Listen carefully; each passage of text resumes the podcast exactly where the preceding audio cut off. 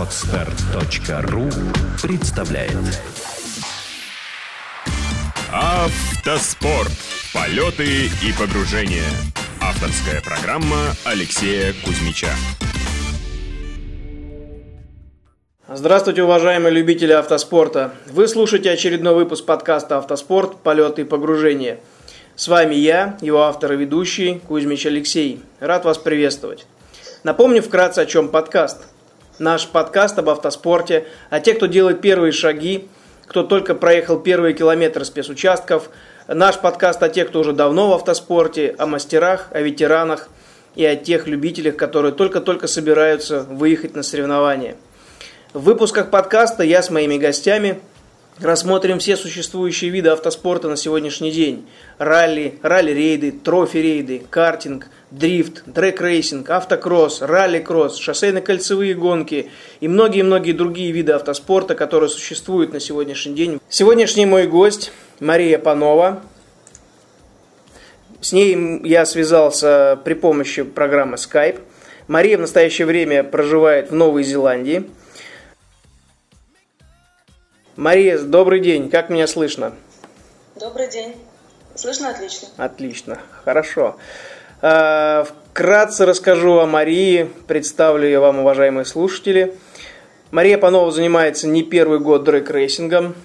Первые свои выезды на соревнования она совершила в 2007 году еще.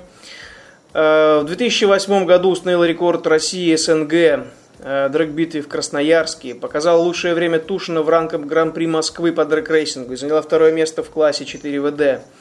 В 2009 году заняла второе место в классе Unlim. В 2010 первое место в чемпионате России Приморского края по итогам года.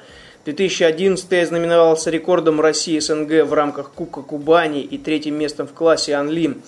И в 2002 Мария выиграла второе место в чемпионате России в классе Unlimited Street. А, Мария, скажи, пожалуйста, я все правильно рассказал, а тебе правильно ли тебя представил? Просто для меня эта дисциплина практически в новинку, я больше специализируюсь на ралли и на ралли-рейдах. Все ли правильно рассказал? Да. Все-таки ты очень молодая, симпатичная девушка, занимаешься довольно таким опасным видом спорта, автоспортом, да еще и дрэг-рейсингом, где очень высокие скорости, где нужно очень быстро проехать 402 метра.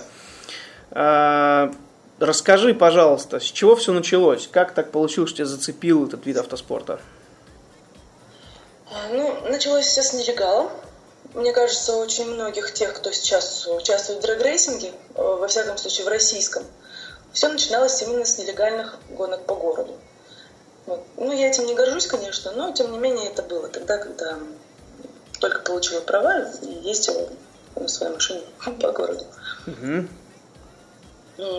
Когда это все вышло на официальный уровень, ну, ты знаешь, да, что с трассами у нас большие проблемы, не только в центральной России, в глубинке особенно. Я из маленького города, это Находка в Приморском крае. Угу. Никаких трасс, да, у нас нет. Поэтому все, кто увлекался автогонками, реализовывали свои спортивные амбиции в основном на улицах города или на объездных дорогах. Вот. Соответственно, был нелегал, ну, своя какая-то тусовка. Вот. Все изменилось, когда в 2006 году э, впервые был проведен э, чемпионат Дальнего Востока на Шамарской трассе. Вот это аэропорт. Вот. И как бы мы все сразу же ушли в официальные гонки. Угу. Сначала масштаба, а потом, потом поехали на Россию. Кто захотел, кто смог. Ну, вот. А, я напомню нашим слушателям, Мария находится почти в 15 тысячах километров от Москвы, поэтому могут быть проблемы со связью со скайпом, надеюсь, что все-таки этого не будет, и наша беседа не прервется, не придется ее прерывать. А, хорошо, но ты сейчас проживаешь в Новой Зеландии, я так понимаю, что уже не первый год. А, как обстоят дела с э, автомобильным спортом в Новой Зеландии? В частности, с дрэг-рейсингом, с дрифтом. Может быть, какие-то еще есть там интересные виды автоспорта? А, Новая, Зеландия – это вообще очень автомобильная страна. И тот город, где я живу, это Окленд. Это самый крупный город Новой Зеландии. Вот. В его пределах находятся сосредоточены все, большинство э, race -треков, которые есть в Новой Зеландии. А сколько их там? Их не слишком много, но в районе Окленда, к примеру, кольцевых два. Это Pukekohe Raceway и э, Hampton Downs. самый новый трек и самый большой в Новой Зеландии, самый оснащенный. А, Dragway — это Meremere. Это для дрэг-рейсинга. Соответственно, э, кольцевые трассы для грязевых автогонок. Здесь тоже это есть. Не помню точно, как они называются. Джип Спринт, наверное, что-нибудь в таком духе? Нет? Я, кстати, ни разу на них не была, но точно знаю, что они есть. Угу. Плюс к тому, если ты хочешь заниматься автогонками, да, но у тебя нет автомобиля, здесь очень доступен картинг. Вот. В последнее время я, наверное, тебе будет интересно это знать, я очень им увлеклась. Угу. Находится очень близко, да, от нашего офиса. Вот там пройти буквально несколько шагов.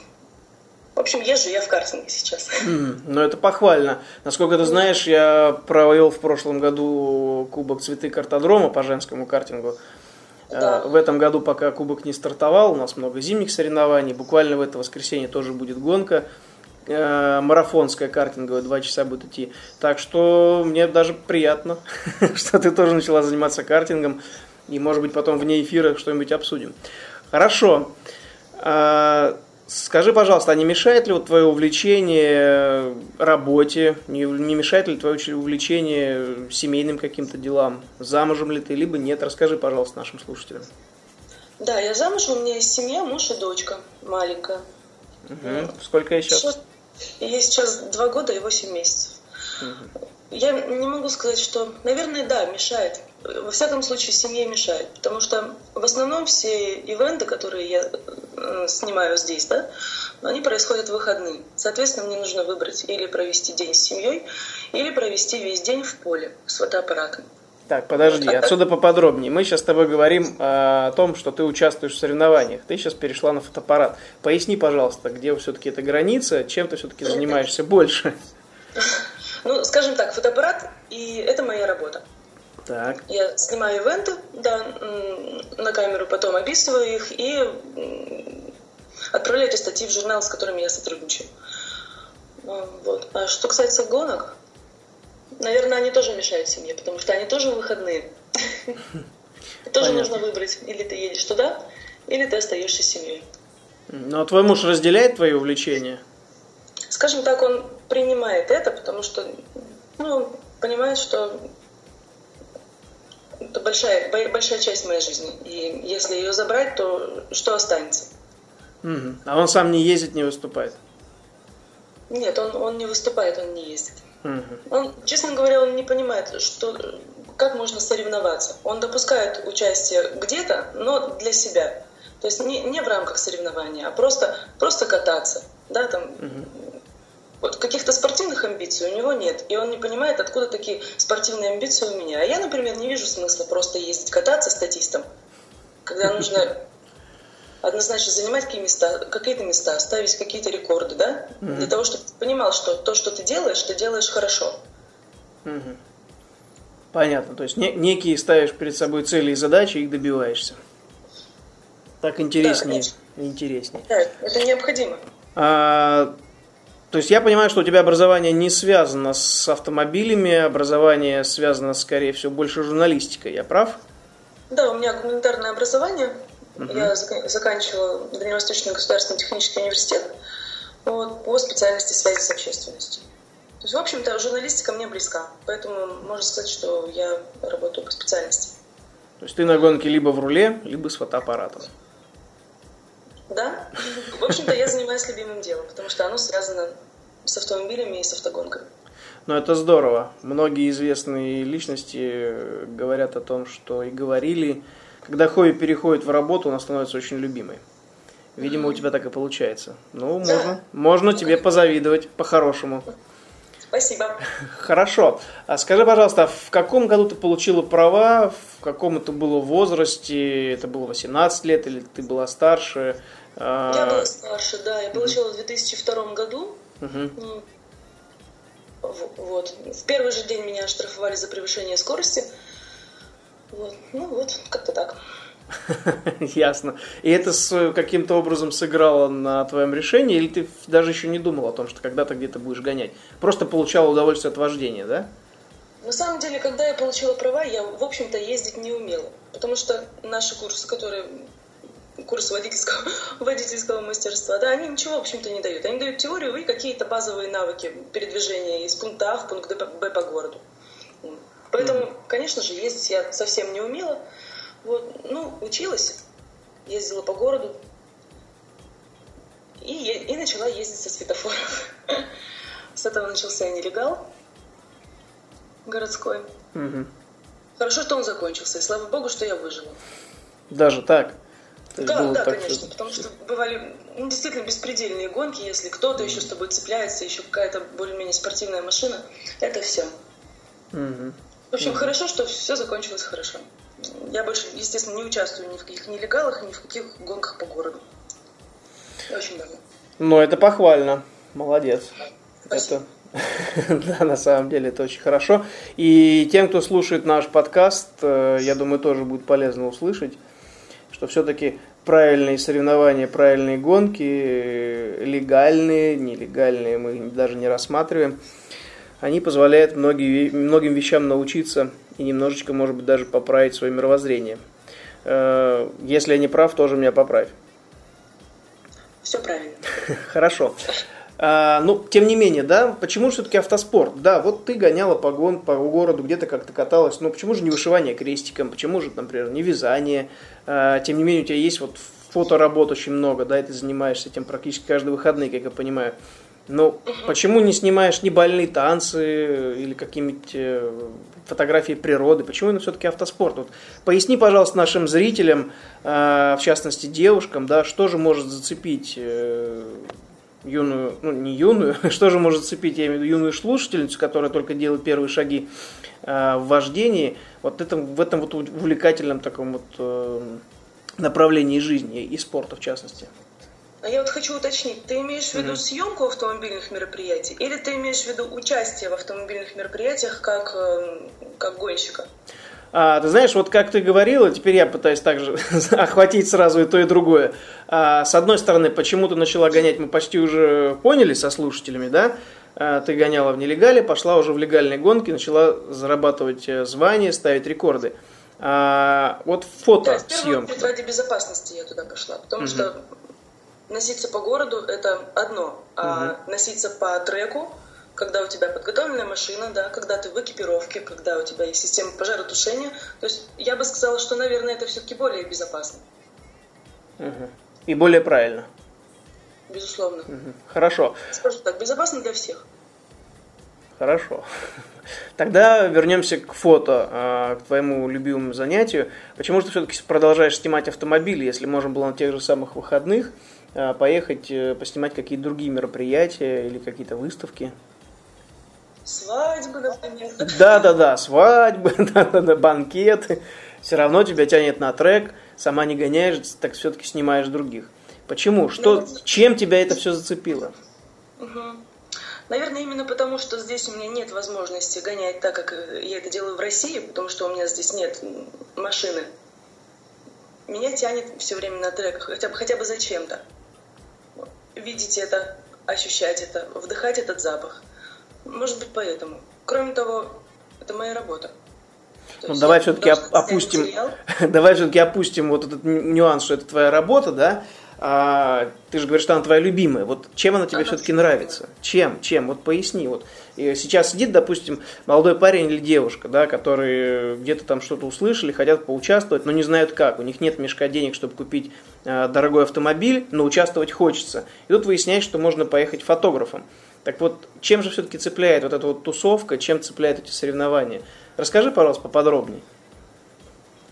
Тем, что когда ты находишься на спортивном мероприятии, когда ты видишь это изнутри, из паддока, например, откуда ты снимаешь, или самого трека, ты также им сопереживаешь тем, кто участвует в этой гонке. Ты знаешь, как это устроено, чего это стоит пилоту. Вот. Ты видишь, когда он сделал что-то хорошо, ты радуешься за него. Или сочувствуешь ему, когда он допустил какой-то промах. Ты, потому что ты понимаешь, а, что он сейчас ощущает, и насколько это было важно для него, и почему он это упустил.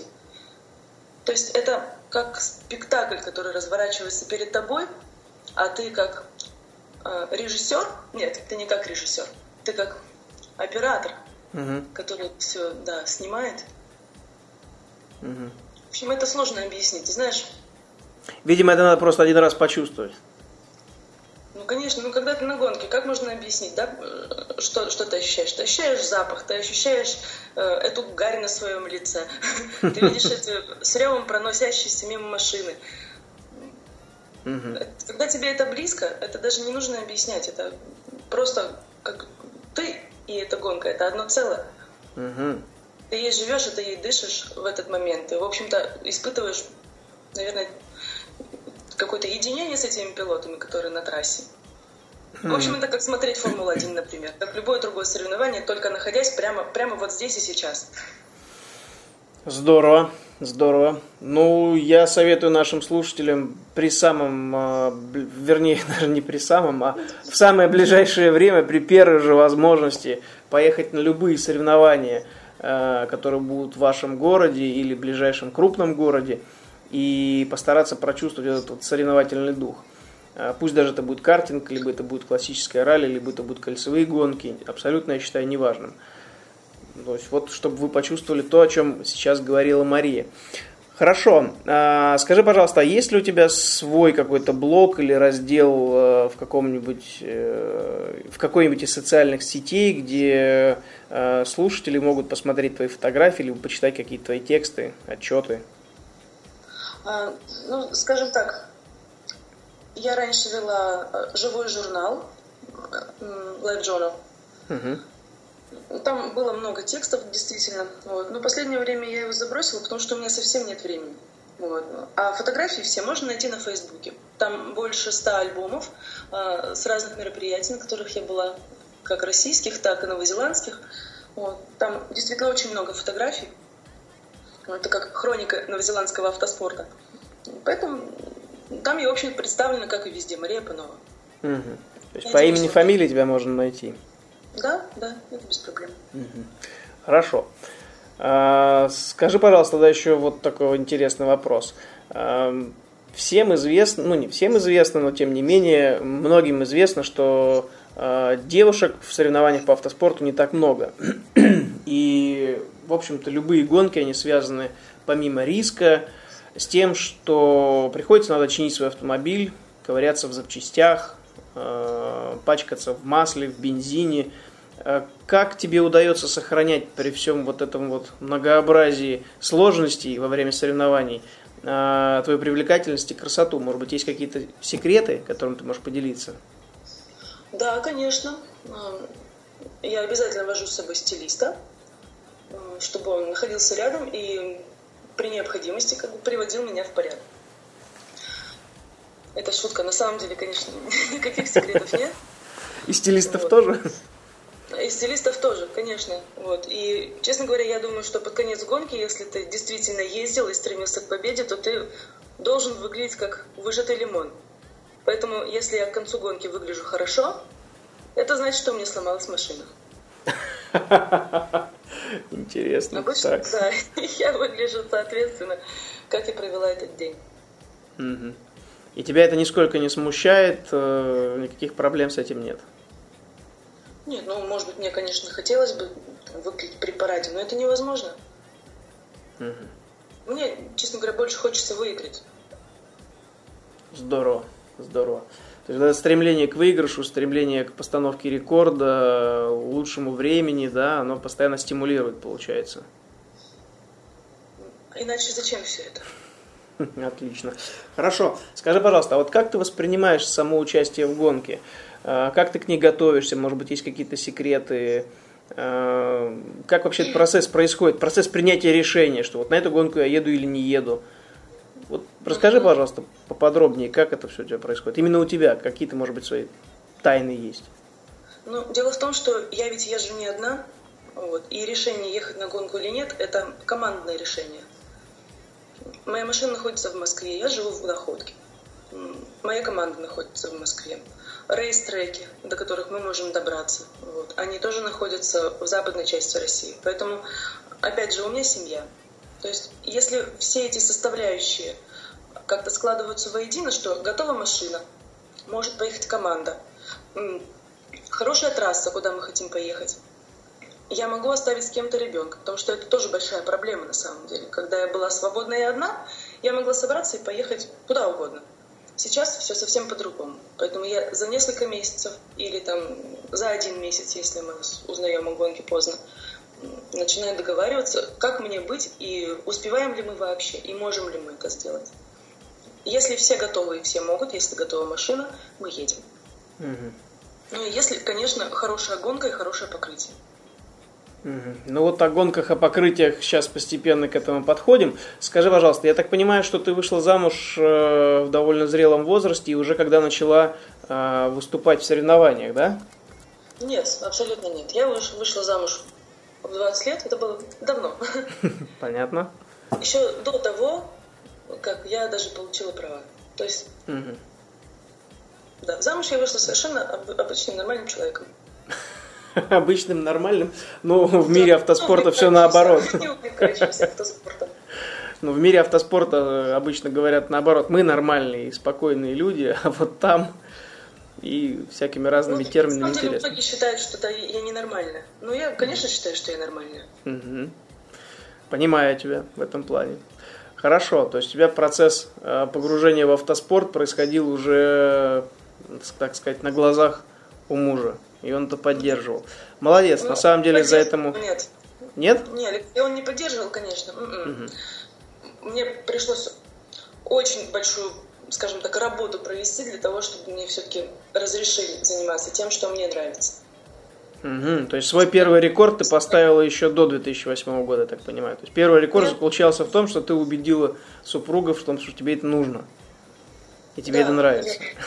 Угу. Ясно, молодец. Хорошо.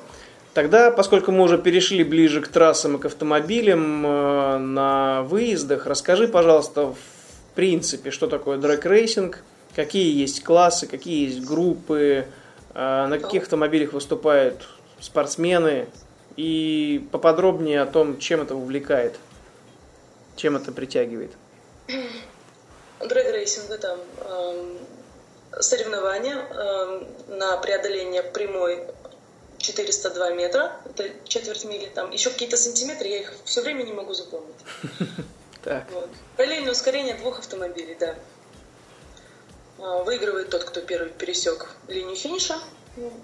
Ну, это далеко не самый быстрый, потому что учитывается как и время реакции пилота на старте, перед тем, как загорелся сигнал светофора.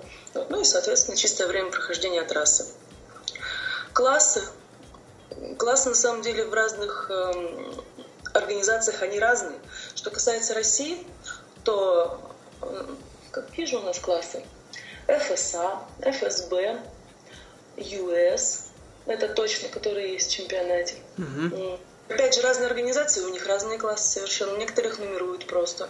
То есть нельзя так сказать, что какой-то класс. А в мировом дрэг-рейсинге классы тоже абсолютно разные. Но ну, из тех, которые интересны, это, конечно же, Top Fuel. Это... Да, что это за класс такой? Top Fuel это автомобиль, ну, самые быстрые автомобили в мире. Они пролетают четверть мили за, по-моему, даже уже три с лишним есть такое время. Я не буду Три с лишним секунды? Три секунды точно, да, это очень быстро.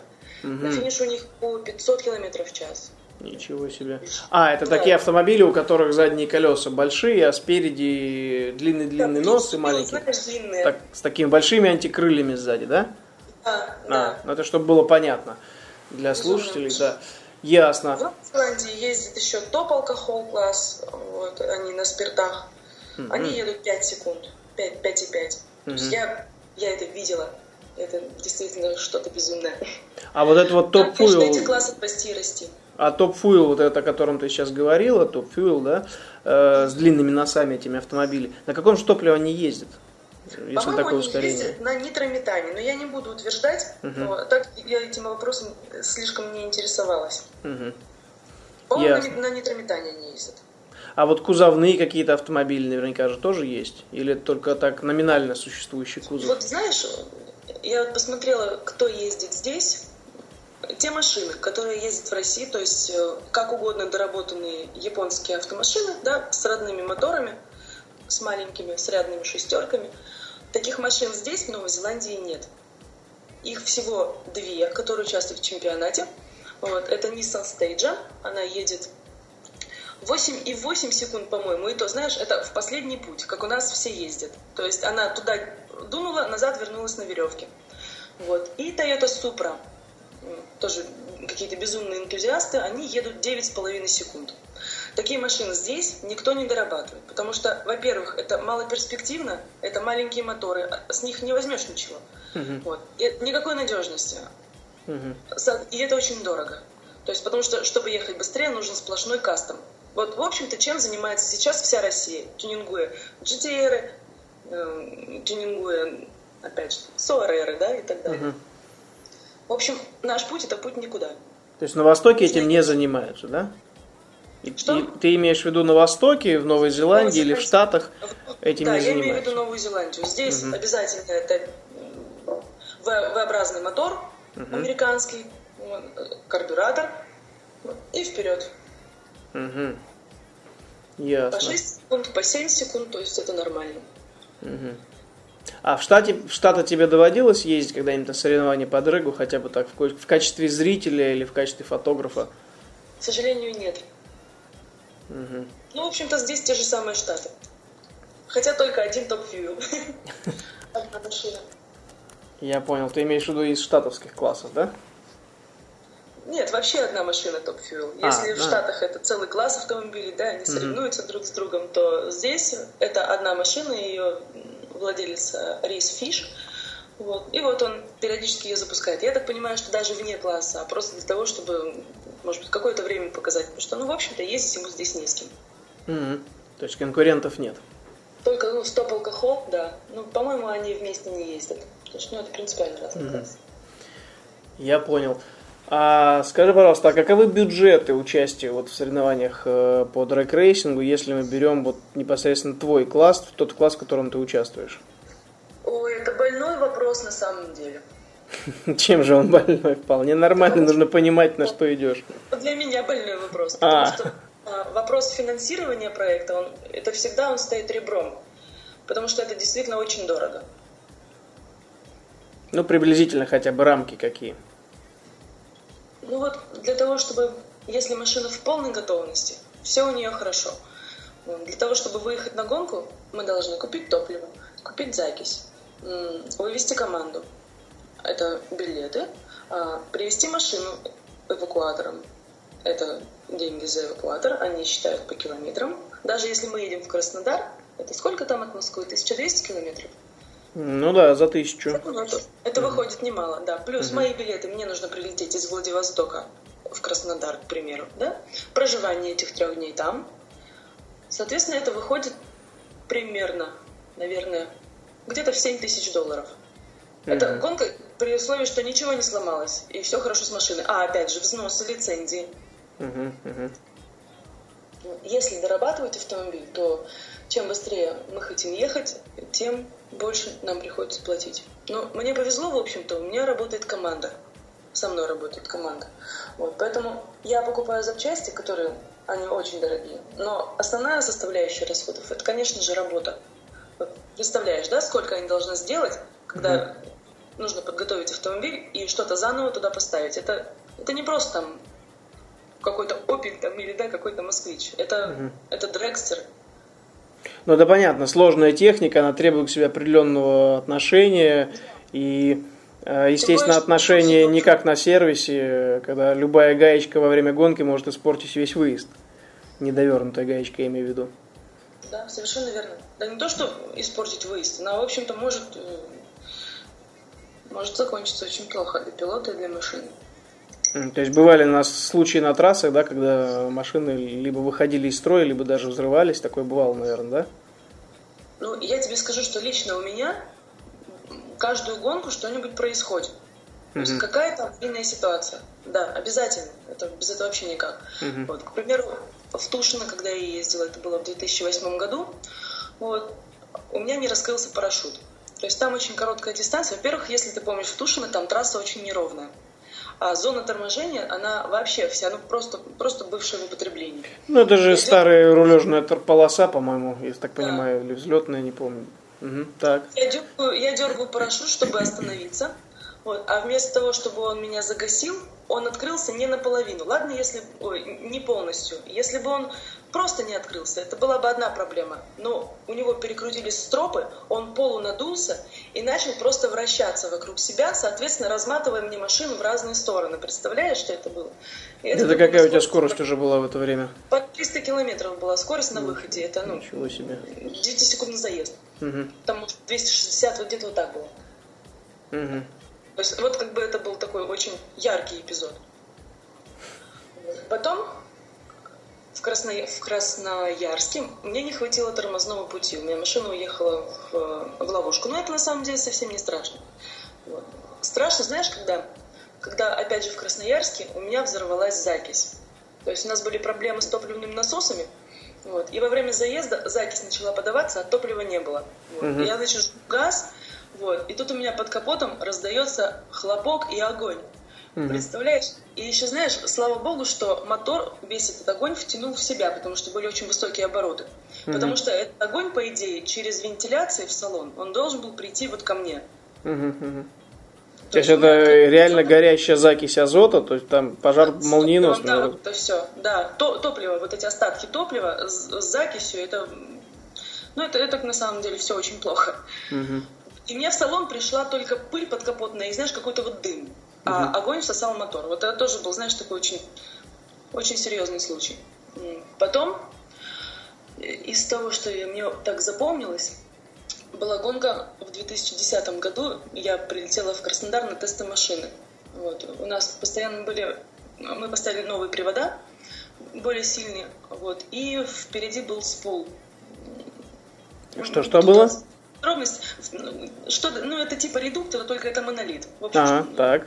такое. Вот. И на старте его разрывает. Но я не знаю о том, что его разрывает.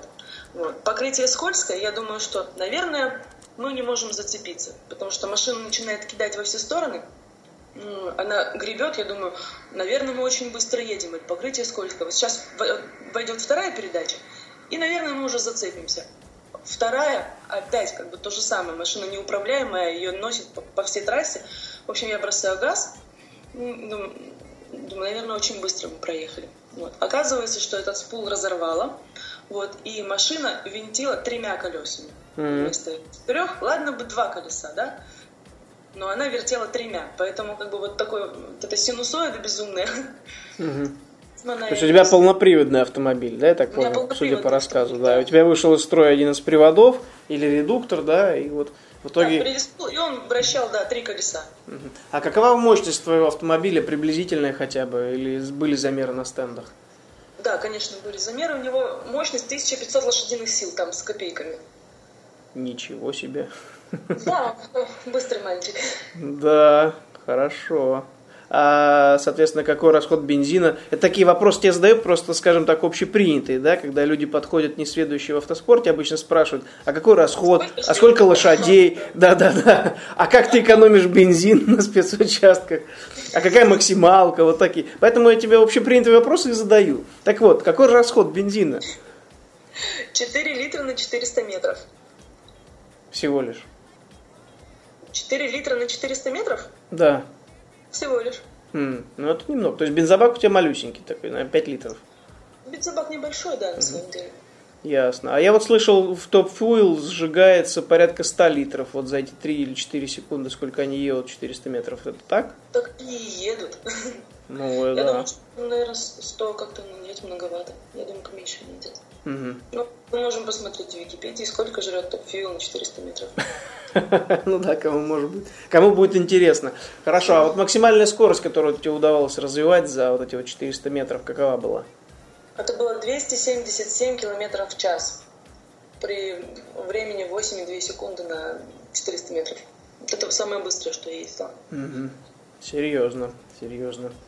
Потому что когда действительно люди спрашивают, а какова, какова максималка этого автомобиля гражданского, например, или спортивного, э, и называешь ему цифру, например, 190, они говорят, ну, какой же ты спортивный автомобиль? И говоришь, Молодой человек, это раллийный автомобиль, вы попробуйте проехать 190 там, где он ездит. А у тебя другая ситуация, максималка такая, что это даже в голове не укладывается. А, скажи, пожалуйста, а вот все-таки каковы ощущения, да? То есть я могу рассказать, могу рассказывать долго о том ощущении, которое испытывает экипаж во время движения по спецучасткам в ралли, в ралли-рейдах. А, вот твои пожалуйста. ощущения. Это отдельно. А, твои ощущения во время гонки. Вот эти чувства, которые тебя переполняют во время старта с места. Вот опиши их, пожалуйста, подробно. Вот, знаешь, на самом деле старт вот этой машины, да, вот этой uh вот куска полутора тысячи сильного, когда я ездила еще совсем медленно в, э, в, местных, чемпион, э, в местных чемпионатах, некоторые ребята говорили, ой, у меня машина так валит, там, может быть, они ехали секунд 14, наверное, вот аж прямо в глазах темнеет от ускорения. Я все ждала, когда же вот начнутся эти приятные ощущения, чтобы вот у меня тоже потемнело в глазах от ускорения. Честно, никогда такого не было. Сколько бы, как быстро бы я не ехала на Суарере, ощущений, чтобы темнело в глазах, у меня нет. Вот. Единственное, что это действительно безумный старт. Вот. Это когда тебя не просто вжимает в кресло, тебя прямо, прямо, вот, прямо давит туда. Mm-hmm. Вот. И вот это вот нечто, которое пытается из-под тебя выскочить. Твое, твое кресло, твоя машина. То есть он едет куда угодно, только не прямо. Многие говорят, да? Какая проблема? Держать руль прямо и проехать 400 метров. Да-да-да, это очень, очень принятые да, выражения. Подумаешь прямо проехать. Вот, кстати, да, тоже момент. Разрушь, пожалуйста, этот миф. Я говорю, со светофора, как бы на обычной машине, там, на дедушкином москвиче или еще на чем-то, конечно, ты можешь проехать 400 метров, и никаких ощущений у тебя это не вызовет. Но совершенно другое проехать эти 400 метров на машине, у которой 1500 лошадиных сил. Когда она до сотни разгоняется до, короче, меньше двух секунд. Меньше Фу... двух секунд до сотни? Да, она очень быстро разгоняется. То есть она пытается ехать куда угодно, только не прямо. У нее высокий профиль резины. То есть она практически не рулится. Если ты стал чуть криво, вот, не дай бог тебе не выставили правильно, ты поедешь в стену. И времени на то, чтобы среагировать и уйти от стены, у тебя не будет, потому что все происходит моментально, потому что скорости действительно безумные, они слишком быстро все меняется. То есть ты летишь как в туннеле, потому что это очень быстро.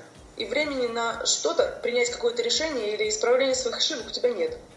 То есть вот mm-hmm. ты единственное, что ты делаешь, ты пытаешься удержать машину, которая делает все, чтобы ехать не прямо, а куда-нибудь уехать. Mm-hmm. Mm-hmm. То есть, То есть получается, ну, по ощущениям, ты уходишь как будто в какой-то тоннель, и при этом э, время сжимается до вот этих вот секунд, да? Я правильно да. понял?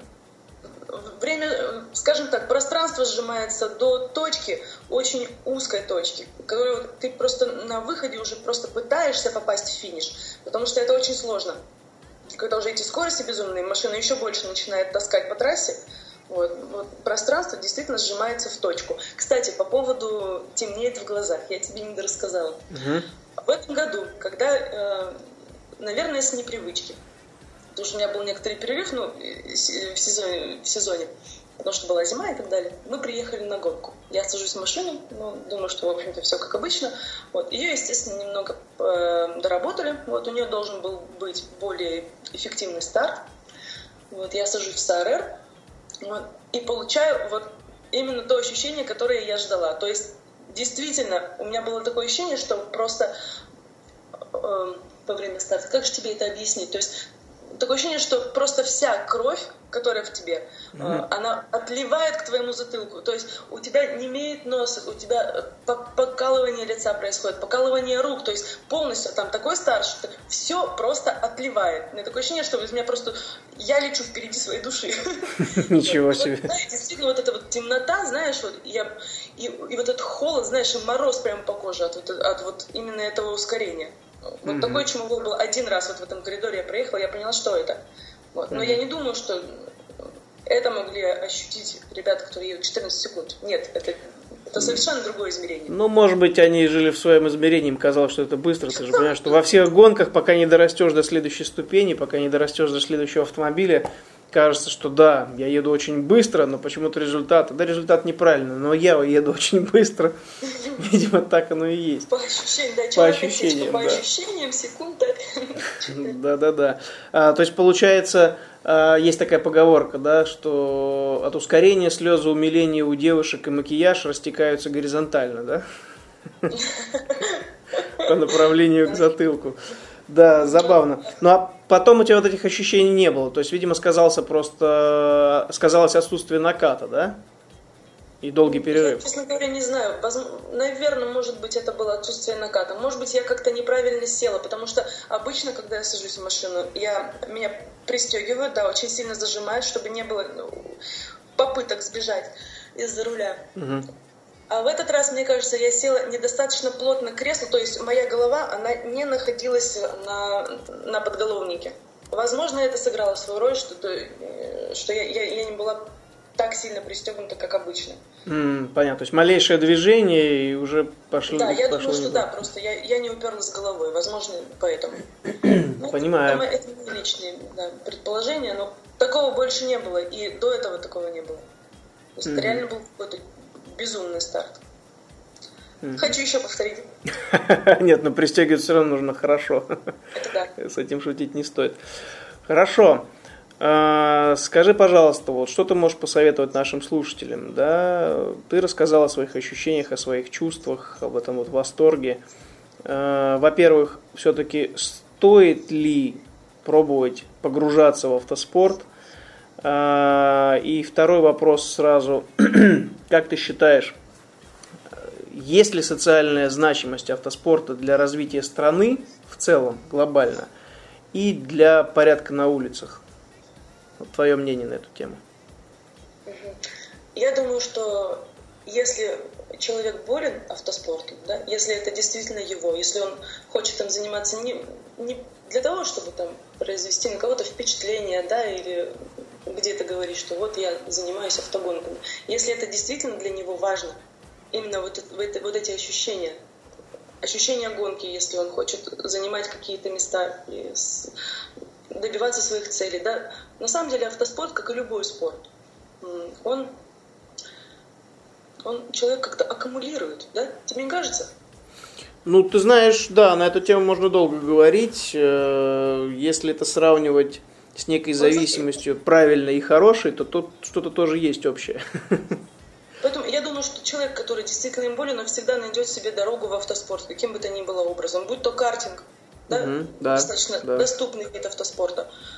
Причем для, для любого человека, мне кажется. Вот. Будь то там велосипедные гонки, я не знаю, или там какие-то... зи- опять же, проводят же ралли любительские, правда, где ты можешь на любой своей машине Да, абсолютно верно. Зимние гонки, какие-то трековые тоже проводят. Зимние ралли, опять же, я видела, много людей собирается, и они эту трассу проходят, и им всем весело, и женщины там есть. То есть, в общем-то, все, безусловно, зависит от желания и, и от бюджета. Если есть и возможности, однозначно нужно заявляться. Ну, все правильно. Здесь я абсолютно 100% поддерживаю, тем более на многих соревнованиях часто требуются волонтеры, судьи, которые тоже находятся все-таки в этом мире, общаются между собой, так или иначе окунаются в мир автоспорта, вот, помогают участникам и организаторам. Хорошо, скажи... касается треков, да, есть задал еще вопрос. Мгм, да, да. Я думаю, что уровень, э, показатель уровня страны – это показатель э, возможностей досуга ее населения. То есть, если в России, ну, не- негде такое, правда? Негде погонять.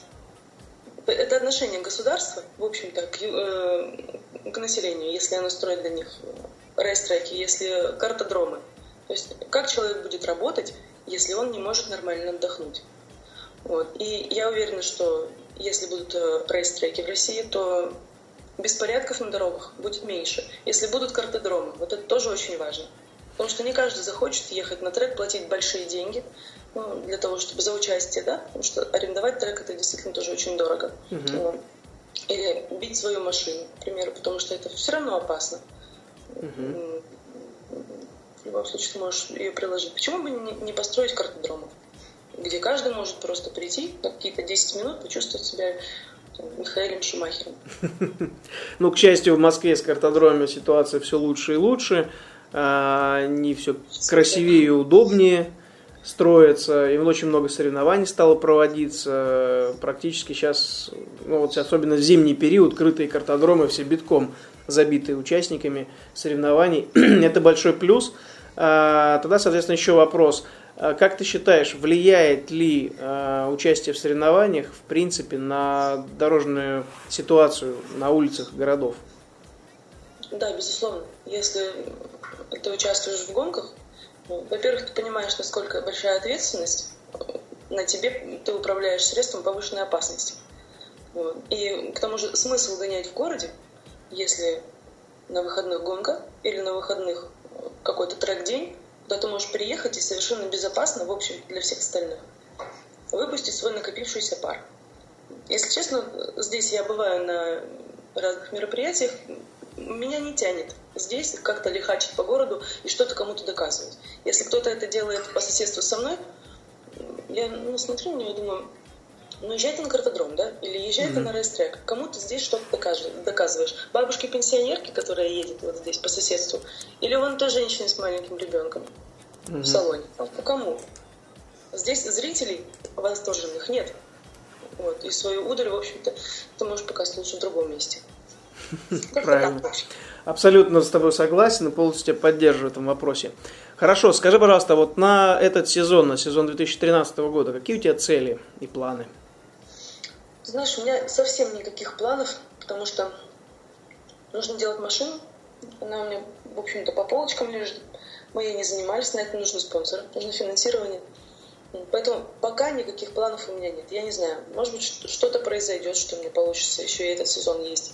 Вот, может быть, нет. Поэтому я не знаю. Угу. Ну, дай бог, все получится. И я тебе лично хотел бы, хочу пожелать, конечно, чтобы нашелся спонсор, нашлась Спасибо. поддержка, финансы для выступлений, потому что э, я, к сожалению, сам еще не был, не видел, как ты выступаешь, но судя по фотографиям и видеозаписям, это красиво. Это действительно очень красиво, мощно на таком аппарате. Э, и вызывает действительно восторг, как ты управляешь им таким агрегатом, в котором полторы тысячи лошадиных сил. Очень интересно. Хорошо, Мария, ну что ж, э, пора нам прощаться. Наш подкаст подходит к завершению. Э, напомню нашим слушателям, что с нами была Мария Панова. Мы общались по скайпу э, с Марией. Мария находится в данный момент в Новой Зеландии, я в Москве, но тем не менее при помощи различных программ можно общаться совершенно без проблем. Мария, спасибо тебе огромное за то, что ты вышел со мной на связь. Спасибо тебе тоже. Какие-нибудь пожелания нашим слушателям от себя лично передай, пожалуйста. Пожелания? Да, какие-нибудь пожелания. Я думаю, что главное пожелание – это никогда не сдаваться. И, может быть, это касается не только автоспорта, а вообще жизни. И, конечно же, верить в лучшее. Все наладится. Ясно. Хорошо, Мария, спасибо еще раз огромное. Удачи тебе, привет твоей семье. Будем дальше следить за твоими достижениями. Счастливо. Счастливо. Спасибо вам, уважаемые слушатели. Благодарю вас за то, что были с нами, слушали очередной выпуск подкаста «Автоспорт. Полеты и погружения». С вами был автор и ведущий, мастер спорта международного класса по ралли-рейдам Кузьмич Алексей. Удачи, счастливо. Сделано на podster.ru Скачать другие выпуски подкаста вы можете на podster.ru